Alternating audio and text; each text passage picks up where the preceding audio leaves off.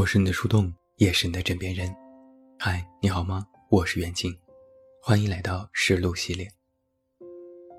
最近网络上出现了一个新的热词，叫做 “Siri 型社交”。一听这个名称，你就知道了，这样的社交类型就和 Siri 一样，你不主动时，它就装死；你问一句“在吗”，都要反应个半分钟，最后回你一个“嗯”。不得不说，这的确是非常形象了。许多网友们也纷纷表达了同感。他们说，到了周末，一个人蜗居，打开房门是不可能的，除非是快递外卖小哥。我不主动，不是我高冷，而是我懒。能够 Siri 社交已经是很勤快了，更多的是有问不答。年纪越大，越懒得社交。我心情好的时候是 Siri 社交，心情不好就是绝交。我的社交技能一直处于冷却状态。那两个 Siri 社交在一起，岂不是一辈子不用说话了？如果要用一个关键词来形容 Siri 型社交，我想大概就是被动。很多人不知道怎么回事，活着活着就变成了被动型社交。不主动联系别人，不一定和别人一直保持联系。心里还有一个梦想是，如果这辈子都不用联系别人就好了。不主动，不一定不联系，这可能就是很多人的社交状态。当我第一次看到 “Siri 型社交”这个词的时候，我就脱口而出：“这不就是我本人吗？”熟悉我的朋友都知道。我就是一个在社交中完全处于被动的状态。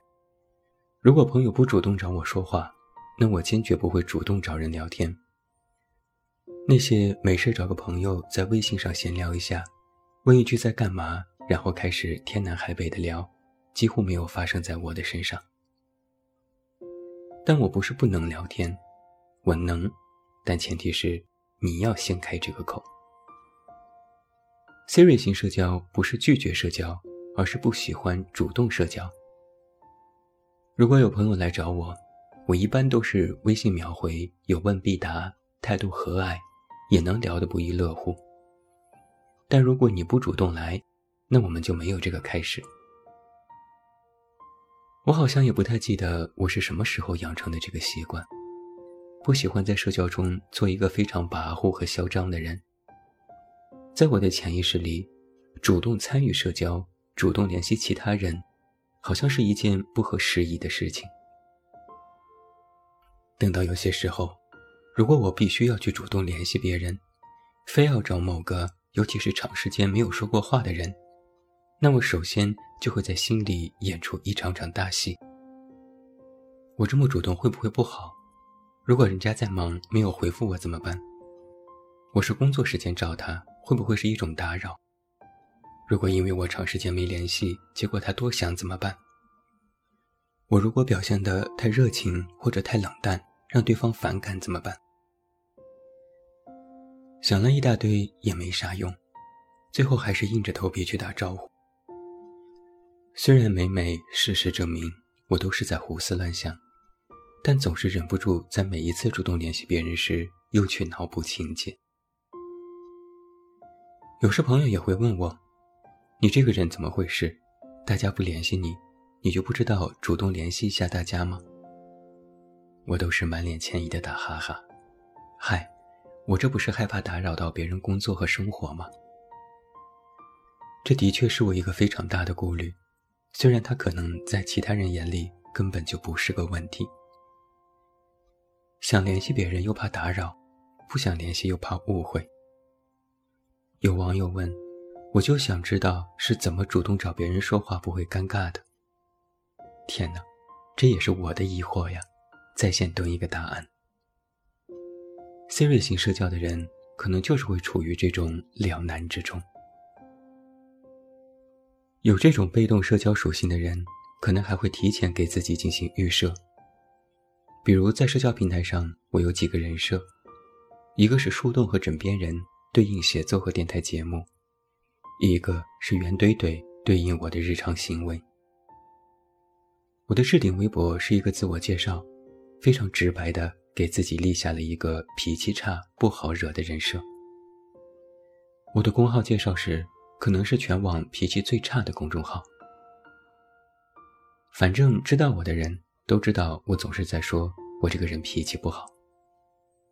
但讲老实话，我的脾气差吗？差。其实啊，说实话，我脾气不算差。平日里也是人畜无害，熟悉我的读者可能知道，我只是比较傲娇和嘴贱而已。但我故意在别人面前表现出一副高冷的姿态，导致很多人第一次接触我都觉得我不太好接近。归根结底，这其实是我的一种自我保护。我先给自己穿上一身铠甲，告诉别人我不好惹，我脾气差，没事别来招惹我。我想用这种办法去劝退一些好事之人，这就像是找了一个借口，先拒绝一部分的主动社交。就像是我摔跤怕疼，那么我先给自己穿上厚厚的防护服，然后再大声的告诉其他人，我怕疼，我怕摔，我不能摔着，自己走路也变得小心翼翼，以此来减少摔跤的风险。想了想。身为白羊座，口直心快，在社交上吃过的亏可不是一点半点。撞墙撞得头破血流，就算没有办法学会迂回和婉转，那我就不再往墙那儿靠，再也不进行过多的社交，就成为了自己保护的手段。所以啊，如此想来，哪有什么天生的被动社交，可能就是血和泪的教训。到了现在。哪怕有人觉得我脾气不好，选择远离，我也觉得这是一种保护。以至于我的人缘啊，一直都处于一种两极化状态。不喜欢我的人觉得我这个人装逼高冷，和我亲近的人则知道那是我的保护色。我私底下逗逼又开朗，是人来疯。认真思量了一下，我的社交属性。应该是那种有选择性的。和熟悉的人在一起，我可以坦然自若；在工作当中，我也能应对自如；在现实生活里，我能够和人沟通无碍，是知心大哥，是朋友的解语花。可一到陌生的环境，遇到陌生的人，或者是在网络上，我更习惯做一个小透明，喜欢待在安静的角落，喜欢沉默。也拒绝被代表。也许在被动社交的人心里，不忍心看到自己受到委屈，所以用拒绝和被动来成全自己的安心。网上有人说，Siri 型社交的人的状态是：你不理我，我也不理你；你一理我，我话比谁都多。然后你有一段时间不理我，我就会自己默默想。是不是刚才话太多招人烦了，又开始回归高冷？但是你一旦又理我，我马上又开始说个不停。